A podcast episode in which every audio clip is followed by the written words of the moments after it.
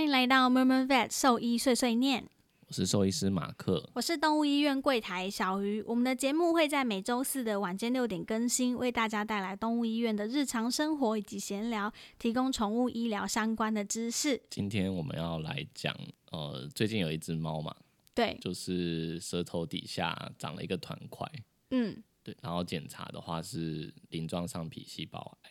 鳞状上皮细胞癌是什么呢？一开始就要喂教，我一开始就要就要讲这么知识主性的人不东知西，道嘛？呃，就顾名思义就是癌症，的一种，对，然后在猫的话很常见，对嗯，就是嗯，很常长在口腔啊，或者是鼻子上面。嗯讲一下怎么发现的，好了。其实那个主人大概前一周有带来让我看，但那时候是看皮肤方面的问是题。阿嬷带来的，对对对不对对然后那时候是来看皮肤方面的问题。嗯，对，那呃，它其实来的时候就是整只猫很脏。我那时候、哦真的哦很脏、哦。对我那时候其实有一点点怀疑，说它是很久没有就是帮它清整洁理嘛，因为那是一只白色的长毛猫，对全身白色的白猫。然后加上年纪有一点点大了，所以我那时候一嗯开始其实有一点点疏忽，就我没有注意到它呃口腔是有问题的，因为它来嗯到我们院内的时候，其实没有没有呃那时候没有流口水的状况，嗯，那也没有、就活是、动力看起来也蛮正常对的吧？对对，就是比较偏瘦。但我问主人说他体重有掉很多嘛，他那嗯其实当下他也讲不太出来。嗯，对，那那时候我就是发现说他身上有很多地方是粉刺比较多啊，跟一些就是皮脂、皮脂腺分泌过旺这样。嗯嗯嗯对，那主人本来带来就是看问我说那些黑黑的东西是什么，嗯那我就看一下，就觉得这些就是呃一些代谢的一些废物，但是他可能自己理毛没有嗯理不得很干认净真，嗯然后再加上整只猫很脏，我在想说就是先请主人就是应该先帮它洗个澡，嗯嗯，对，然后嗯但是如果说哦、呃一直都没有改善，那我那时候跟他提到一件事情，就是哦、呃一只很脏的猫，它没有嗯办法打理自己，通常有可能它已经有有一些潜在的问题，哦，那就建议他就是如果没有没有改善的话，他应该要安排做做全身的健健康康检查。好，先讲嗯一下那一只猫好了。呃，其实带来的是阿嬷的原因，是因为猫咪是他女儿养的，嗯，所以简单来说，那只猫的妈妈是女儿，嗯然后女儿出国工作了，对，所以就嗯交给爸妈照顾这样。对，所以其实爸爸妈妈对猫咪的状况也不是到非常的了解，虽然平常在照顾它，对，但但是他们可能就是喂只知道饭喂饭之之对类的，然后陪对他玩之类的。对对对对对，就对啊只有做到这那样。哦第二次他带来的时候，就是呃跟我提到说，就是他们已经把它洗干净了，但很快哦、又、有洗干净了，是不是？呃很快又脏了。然后这次脏的位置就不一第样二次就明显很多了，因为我就发现它的呃前肢的内侧就是黑黑的，前肢内侧，嗯嗯嗯嗯，，对，所以所以在猫来说的话，如果前肢内侧是这样，我就怀疑它是不是很常去拨嘴巴，还是很常去弄眼睛。对，然后那时候我就看，哦诶连下巴下面也都有一些黑黑的污渍。嗯对，那呃，我就跟主人提议说，就是除了做健康检查之外，嗯，哦、我可能需要检查一下它口腔有没有什么状况。嗯，哎、所以黑黑的是指就是它嗯会变得那个颜色，是因为口水或者是分泌物一直对去沾到，才会对变对黑对，黑的。嗯，就就口水哦氧化了啊，然后就变深色这样。咚咚咚咚嗯，咚，哦好，对，然后就我在帮他做健康检查的时候就，呃开始看他的口腔到底有什么状况。嗯对，因为在猫的话，我们就很担心它会不会其实什么有有卡到线啊、绳子啊，就是吃线性衣物之后容易卡在、嗯，或是口炎，对，或者口炎啊，或者牙周病这些。对，那就在检查过程就发，诶、舌头底下好像有不明的东西，所以后来就镇静之后，呃，彻底的去检查。大概长怎样？就是那个奇怪的东西。它就是呃舌下有一个凸凸起啦，然后那个凸起就是表面是不规则的，然你后说很像水泡，长满了水泡这样子吗。哦不是不是，就是一一团肉块这样，哦，但是肉块是不平整的肉块。对，就就烂烂的那种感觉，呃嗯，对好所以正既然已经镇静检查了，那我们就帮他做就是细针的采样，嗯对，然后做抹片，然后送给病理兽医师去看，嗯嗯，对，然后发现是呃鳞状上皮细胞癌，嗯，对，那这个癌症就它的呃是非常恶性的肿瘤，然后它嗯转移出去或者是侵犯性都很强，对哦对，所以我、呃能够做的事啊，就是比较积极的方式，可能就是需要手术去切除舌头。那如果它有哦对侵犯到就是骨骼，甚至有的时候需要把下颚就是摘除掉一部分，天哪！然后再来才是第二个可能就要考虑的是像化疗或放疗这类的。嗯嗯嗯，对。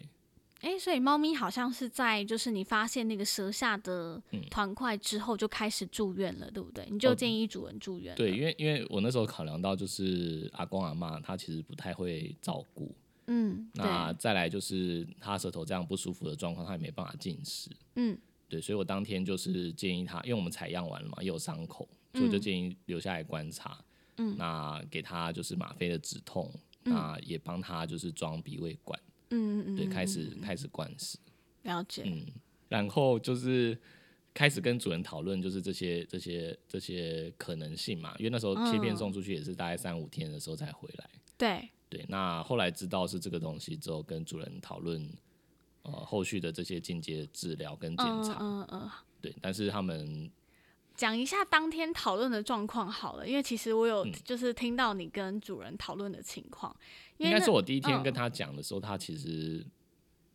我觉得他们应该不知道，这个怎么东西是什么吗？呃，不是，我觉得他们知道是是不好的东西，嗯，但是他们的想法，我觉得比较偏向就是他没有想要做到这么积极的医疗，就是我刚刚讲的切放除疗啊，切除对对这些，嗯，他们可能觉得很麻烦，跟可能费用上面的问题，对嗯我有我没有可办法很确定是是什么原因？什么原因，对，但是他们就是比较偏向就是。嗯，怎么讲？消极的治疗，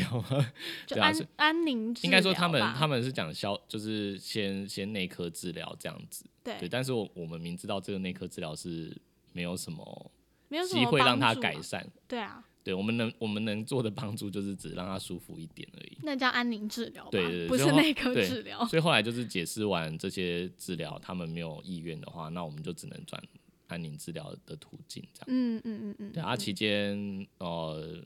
就是阿公阿妈有有有视讯，就是他的原主人嘛，对，就是就他他们的女儿，他们的女儿就是在在国外，对呃，哪一国啊？我有点美国确，定是美国嘛？对对对，就说在美国嗯，这他样，就视讯，然后我那时候在视讯里面，就是第一个问他的问题就是，呃，有要回来看他吗？对。 但是就是，反正这件这整件事情，我就是刚好在整间外面有听到，嗯，就是马克在跟主人讨论这件事情啊，女儿当然跟爸妈一样都哭成一团啊，这样子就在嗯电话里一直哭，然后但是就是问他说，那你们有打算要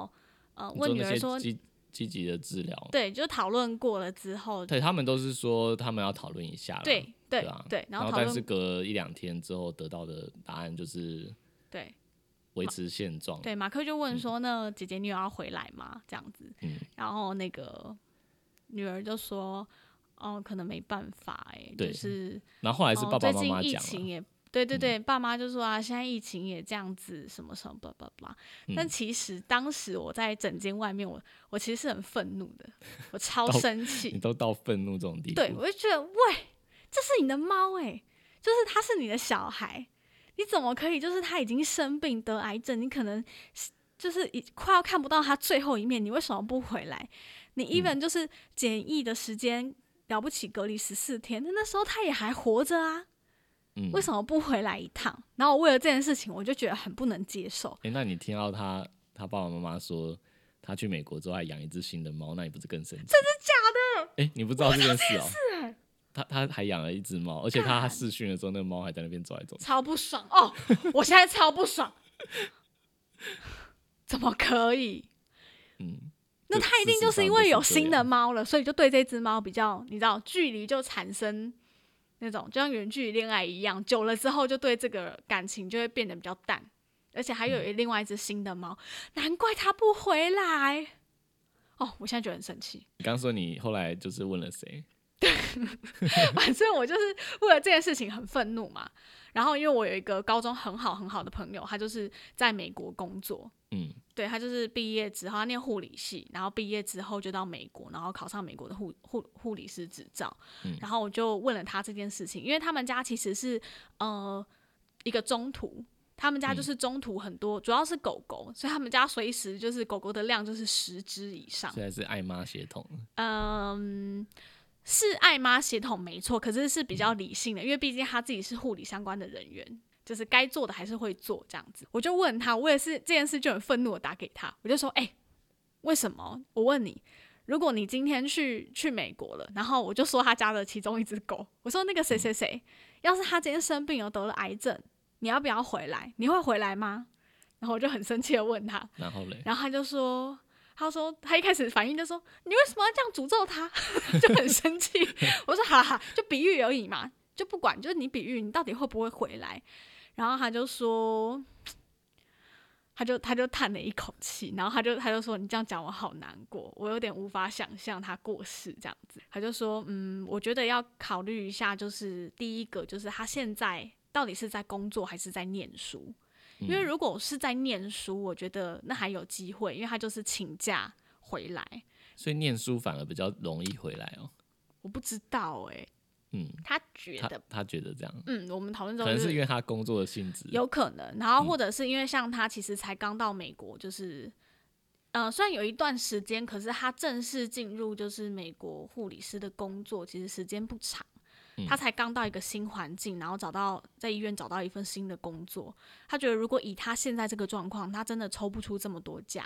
然后再推算一下，假设说现在回台湾需要就是检疫十四天隔离的时间，嗯，就他可能需要花两天搭飞机，然后回来隔离十四天，然后回去之后好像又要再隔离吧？我记得所以需就可再能居家隔，请一个月以上或者呃，两个月，最少要三周到四周。嗯他说，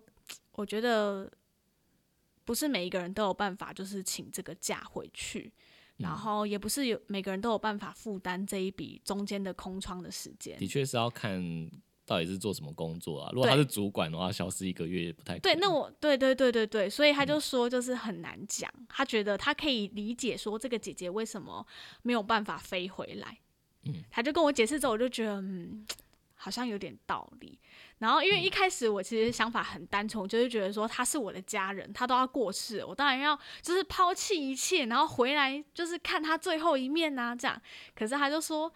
也也不一定是这样啦，就是如果说他真的回来了，然后他因此失去了这个工作，他损失的可能会更多。嗯，他觉得是有点这样子的感觉，然后我想说，嗯，但你现在听到他还有养一只猫，我你现在就想说，那为什么当初不把它带去？对，我觉得就是假赛吧， 就是怎么可以这样？你养了一只新的猫，然后就忘记这一只了吗？哦，你还你没跟我讲，我还真不知道哎、我还就是有点同情他，他觉主得好吧，就是有点他爸爸正妈妈当有一理直由。讲啊，就讲很多次，就是有一种，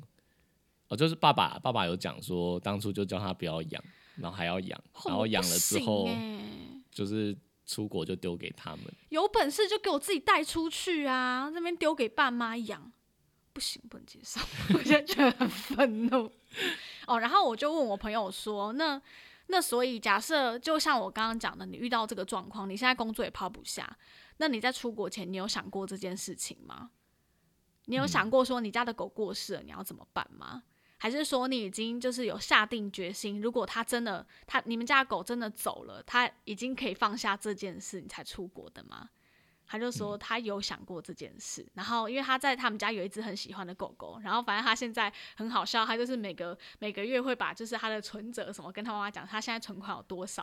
然嗯后可不可以把那个谁谁谁带来美国了这样，因为他就就很喜欢那他只想要狗把，它 带去，他想要把它带去，然后他妈就说太穷了，你养不起它，不可以。 然后就是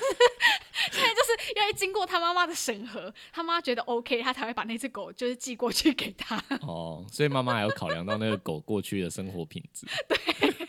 妈妈很好笑，妈妈就跟他说：“你这么穷你也想养啊？不嗯行，他会吃苦什么的。” 想说，嗯，好吧，就至少他妈妈是理智的。嗯，对，所以就是，反正总而言之，这只白猫，我觉得它最后有点惨啦。我们要把这讲出来了。为什么不行？好啦，反正就是我觉反得它有点可怜啊。呃，应该说我后来后来装鼻胃管，然后灌食之后嘛，然后给给止痛什么的，它就看起来至少有一点点生活品质，它也可以自由活动啦。会下来上厕所什么的，还可以嗯散散步。对，它唯一的可能会看起来有点不舒服，就是它还是很难控制会流口水，狂流啊，然后身对上会有一个就因是为那个糜烂的臭味这因为样，那个那个舌头底下的团块其实会让它就是吞咽什么的有，嗯，我觉得多少有点影响，嗯，对，嗯对，多少都还是会有一些阻碍，所以唾液还是比较多。嗯对，然后我那时候是提出一个建议，是让主人先带他回家陪陪他。嗯然后，因为他们最后就走向安宁治疗嘛，那对其实有讨论到说，如果真的走到他已经失去生活品质，然后很痛苦的那时候，我们就建议做可能做安乐死这个阶对段，对，因为就他们已经不考虑治疗了嘛。对不考虑治疗了，对，那他一开始我觉得还没有到那么疼痛跟那么痛苦之前，我本来是希望他多回家陪陪陪家人，因为那对因为那个阿公是说他还会找他睡觉什么，对对，阿公所以我就说觉他都跟得他睡那觉，至少这只猫可能还是很依赖阿公啊，我就想说让它。白天就在待在医院灌食，然后对晚上就让它回家睡觉。结果就是阿 阿公嫌它会一直流口水，所以不让它上床。好过分哦，我不行。你床单再洗会怎样哦？它都要死掉了，为什么要这样啊？光这件事我没办法接受。然后再来就是他们已经决定好，就是隔天要做安乐，嗯，然后当天因为呃原则上都是妈妈。就是阿嬷会来看那一只猫，嗯然后探病的时候，中午他就跟值班的医生讲好说，那我们就是今天晚上先带他回去，然后我们隔天下午约好一个时间，然后再来帮他做安乐这样子。嗯，然后就已经讲好这件事情了。然后结果，因为我就晚上就下班了嘛，一直到我隔天上班，就想说奇怪，他怎么还在医院呐、他不是应该要回家过一晚吗？过一个快乐的一晚呐、然后结果我就问我同事，然后同事就说没有啊，爸爸昨天来探病就说没有这件事啊，没有要带他回家。那我就觉得决定让它在医院。超不爽的欸，你又嫌他臭是不是啊？我就超生气的。然后我早上就一个就是觉得啊，他活力就还很好，就是因为他其实我觉得有止痛的状况嗯下，他其实活力一切都还不错，就除了会一直流很臭的口水之外，他就像一只正常的猫。其实那时候那时候他们有一直问我说这样很痛苦嘛，我是跟他们说他现在的状况应该就很像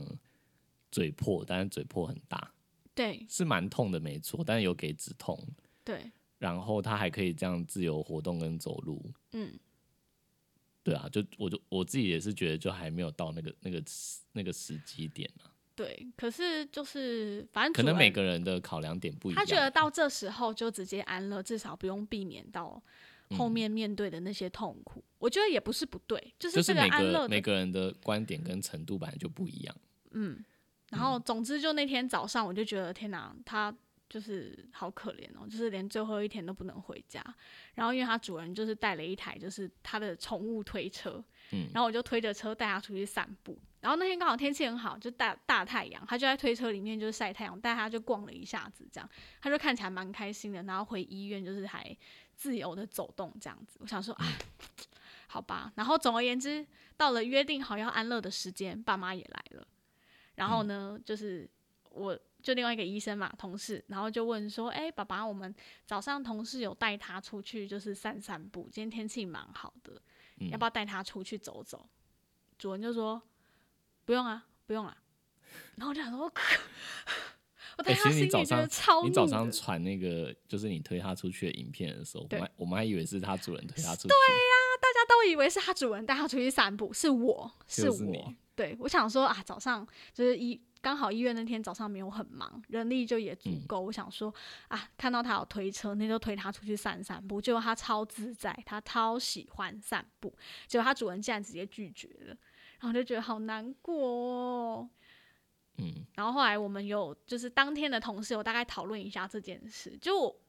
我自己是觉得啦，选在这个时间安乐，我觉得没有不对，嗯我也支持在这个时间安乐，因为至少他还没有真正面临到这个癌症给他的痛苦，嗯这个时间安乐是没有错的，可是我不能接受的是主人的这个态度，嗯，就是还有点嫌弃他，就是嘴巴有味道，然后不让他回家，然后又让你觉得他好像只是想要赶快把这个问题对解决他给我他给我们的感觉就是他只是想要解决这个问题，嗯，然后他就是当反正当天做安乐也是在那边哭的哭的要死要活，但是我就觉得很不爽，但是后来我事后想想，我有想到一个可能性，嗯，就是他不敢带他回家，不敢带他去散步，是因为他自己内心会承受不了这个压力，好像自己做了这个决定，等一下就是要就是把这只猫杀了，结束它的生命，嗯所以他没有办法去面对说他做了这个决定，所以他没就是没办法带他回家，没办法面对他。就我们这几种，我们就开始讲起安乐死。 我自己推估是这样，你觉得呢？嗯，应该是这样吧。我诶觉讲得到爸爸讲有到点这没办个法面对这个啊话题，我上次上哎、上次有另外一个就是我们另外一位医师接的，也是也是也是长肿瘤的、啊，然后呃好像已经在其他医院有切除过，然后但是又长，然后后来主人是转就是有点像安宁治疗，嗯，对然后他是因为后来有什么胰脏炎啊、肾脏的问题，所以就来我们这边。然后好像就我们医生就是后来有让他状况稳定下来了。嗯，那主人他其实第一天来的时候是跟我们另外一位医师说，如果如果他还可以保有生活品质，他就是想要走安宁的路线。对对，但他没有要这么快就是做安乐死。嗯嗯，对对对，然后但是他后来就是呃弄到稳定了，然后他会又又有一些小问题，然后就对就一直起起伏伏的，嗯，然后就到有一天就是主治医师不在，然后是我值班，对对，然后他那天状况就是转差，然后转差的时候刚好主人就打电话，呃，就是他了解状况的时候嘛，对，他就他就问我说。为什么你们都没有跟我提安乐死的事情？啊，这他东直接西这样子跟我 讲、欸，哎，就可是是他这东西是能挂在嘴边讲吗？对对对，他他他他的他的点，我觉得应该是就是后来他又不吃东西嘛，对，就只能靠就是灌灌食的方式。然后我嗯觉得可能也是时间真的有点长了，因为我记得那只好像十应该八啊，应该有两两周以上吧。哦，我以为你是说他哦，你说年纪，纪，我是说就是来这边治疗，应该有嗯两周以嗯嗯上。嗯，对对对，一两周对，了，就是呃白天来，白然后天晚来上我晚们就上让我他们带就回去。对对对对。所以他那一天就突然打电话来跟我说，为什么为什么就是主治医师从来都不跟我提就是安乐死的事情？我觉得他好像就是都没有办法改善，然后没有办法就是维持生活品 质。然后我心里就在想说，他明明前阵子改善到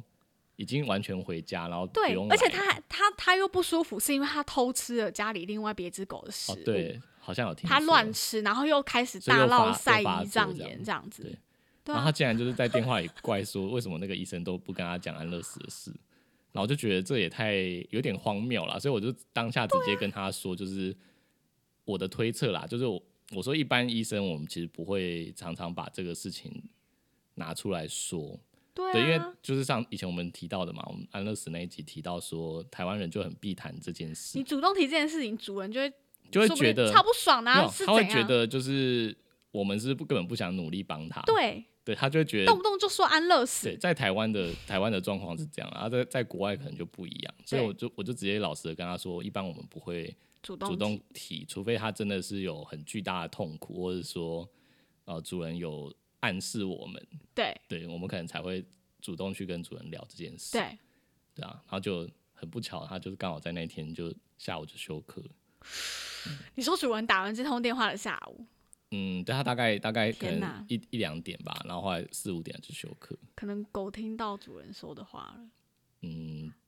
不要这样怪力乱 神。真的，它接收到主人的嗯心意了，我觉得是这样。好啦，就这样，好绕这诶绕回去出国那个好不好？嗯，好，因为今天我们其实有就是整理的一些资料，因为今天刚刚前面有讨论到说那个主人出国了嘛，那所以今天有请就是奶茶帮我们整理了一些关于宠物出国的一些规定，这样子想说让大家参考一下。嗯要啊如做果什么准备？这样对，可能将来我有一些工作上的需求，或者是我真的需要出国念念书等等的，我的宠物要怎么做？嗯就是假设我真的要带它出国，需要考虑到哪些事情？嗯，欸现在就讲这个的意思就是说，反正不管怎样，你出国就给我带出去的意思吗。 也没有说一定要带出去。我觉得这件事，你就是该把它列入一个非常重要的一个考量里面。嗯例如说那时候本来就是我老公有机会要去新加坡工作嘛，那时候我就是跟他讲说，我跟你说，无论如何，我家的猫就是一定要去哦，你要把这笔钱算进去， 就是他出国需要代办花的所有钱，你都要把它列入进去，他一定要跟着我们。所以这这对我来说就是一件非常重要的事情。假设你要出国，就是这个也是一笔很大的经费吧。因为说真的，带出国哇，刚看这些规定，我真的觉得 好麻烦，真的好麻烦。那如果你真的不不够专业，然后因为说真的，那些的官网可能也是全英文，你没有办法读到这么详细的话，你可以去找一些呃代办的对，有医专门院在或做者是代办宠的物公司，宠物出国代办的公司或医院，他们会嗯给你一些比较详细的建议，而且他们的资讯来源绝对是可能甚至比我们今天讲的还要正确啦，会比较知道各个国家的一些规定、嗯这样子。好，先讲一下就是一定要准备的东西好了。第一个是健康证明书，这个应该也是医生开立的嘛。对，是到动物医院开立的。然后再来是宠物登记证，就是你要有宠物晶片的登记证明。嗯，然后哦，我补充这个好了，就是我最近遇到一些要出国的狗或猫咪，他们都会重新来，就是补，请我们补一个东西，叫做宠物的出生日期，因为之前的表格里面只有出生年，然后宠物登记的，就是晶片的那个资讯里面也只有出生年，但后来发现现在的规定全部都是要写上出生日期，你不能只写它几年出生的，嗯，就是连日期都要补上。好，跟大家讲一下最近发生的，所以捡到了怎么办？他们就只瞎掰吧反正掰一个日期。我才瞎掰吧，嗯就大概七月，简单就写七月五号之类的。 然后再来就是动物狂犬病预防注射证明书，哦，这大家应该都知道。 然这后也是再来这也是我们医院开立的。对，这也是医院开立的。然后再来嗯有一个比较特别的，是狂犬病的血清抗体检验结果证明书跟申请书。那这个是视国家而定的啦，有些国家是不用的。我们后面等一下会分享有哪些国家是需要的。然后再来的话是哦，宠物的机票、护照，这个都知道嘛。然后再来就是护照是是人人的的人对类 的人类的，yes，我的护照这样。然后再来是输出动物检疫的证明书，这个东西是好像是跟房检局申请的，哦，是跟房检局是不是？对，就是、哦、呃，兽医会先开，就是刚刚讲的什么健康证明书嘛，嗯嗯嗯，然后他是拿这个健康证明书再去再去找房检局。哦，哎、我们之后是不是也会邀一个来宾是房检局的啊、哦，是这个吗？呃，他应该了解，应应可该以嗯了解哈，好，到时候可以再问问看详。细的问他。 对对对，然后这些以上内容就是都是到行政院的农农业委员会动植物防疫所做查询的，所以如果大家有需要这个资讯的话，可以到这个网站去做查询。嗯，那再来就分享几个。呃比较，我们常见比较的常见台湾的主人会带出去的国家的规定，先讲第一个好了，第一个是美国。那嗯美国的话，它我们等一下讲的是不含夏威夷跟关岛的，因为地域性毕竟不一样。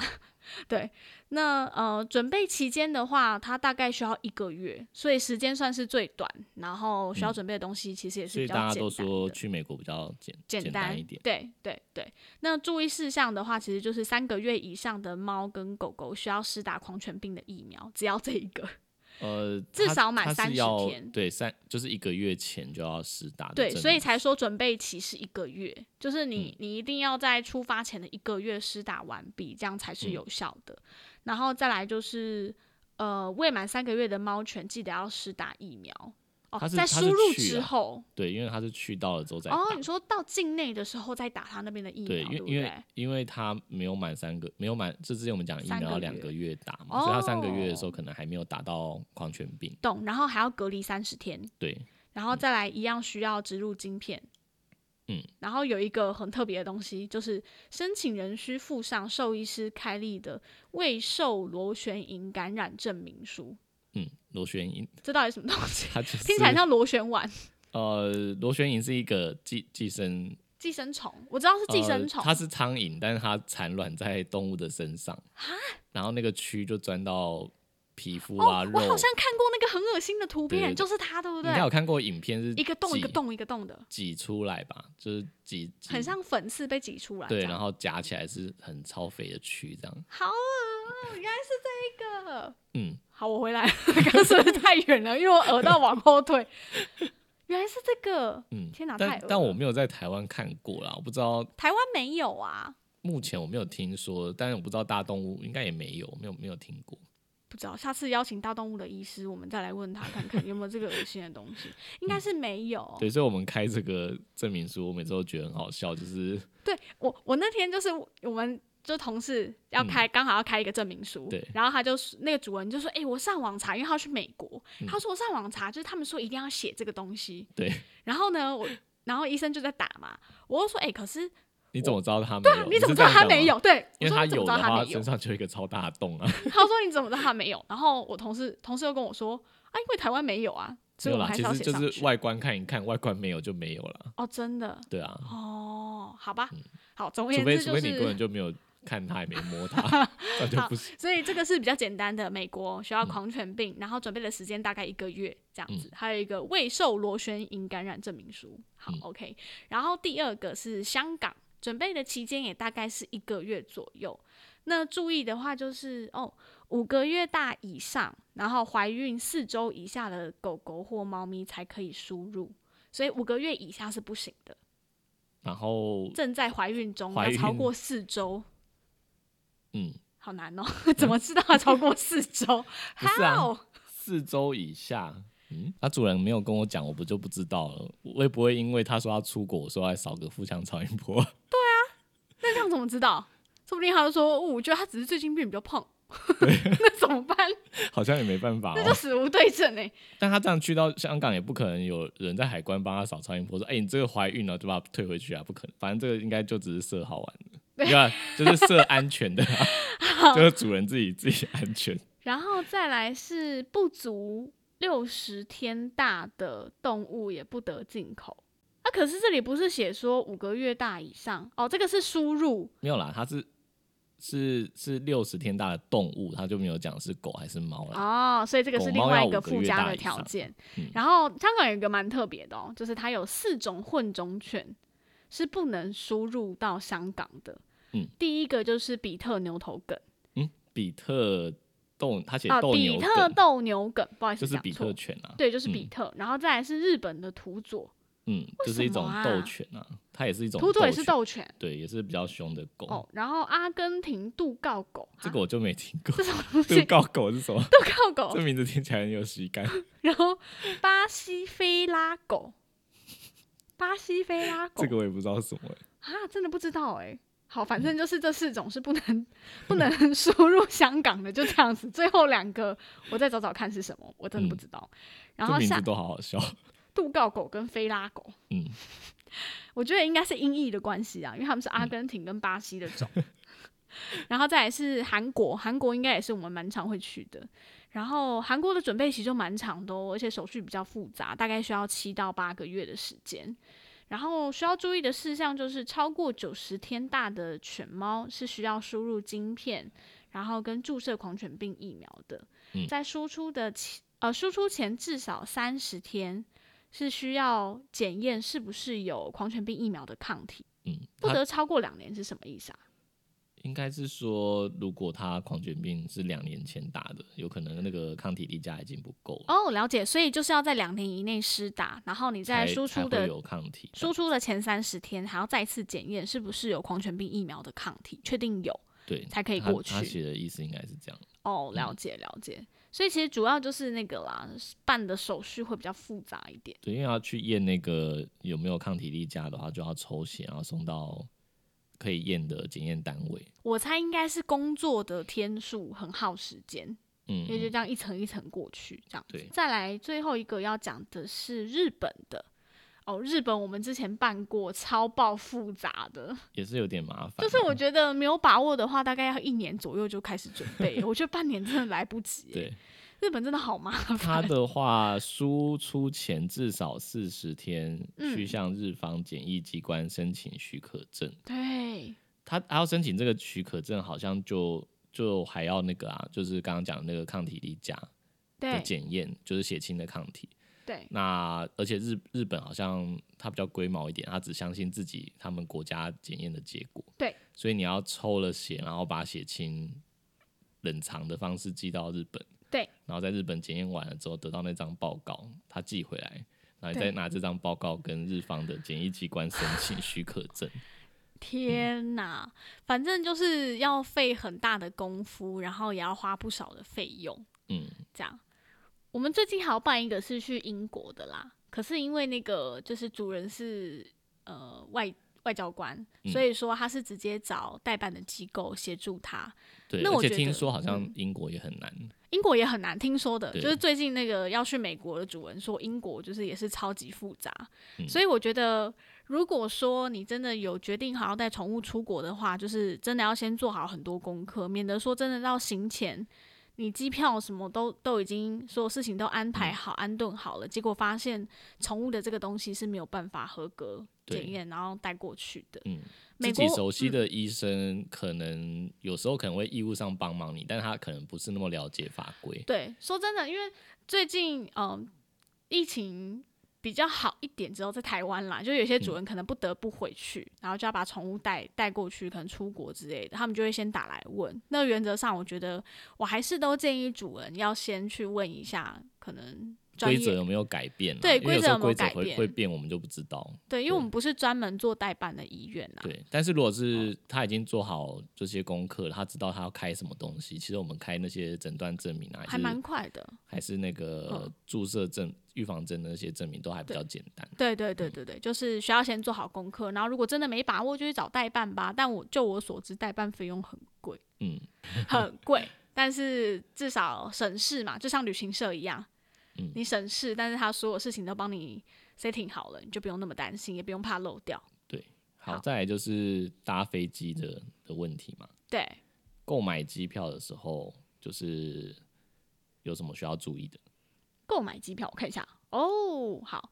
上网订购完之后要完成开票嘛？那你需要打电话到航空公司通知登机的时候会携带宠物，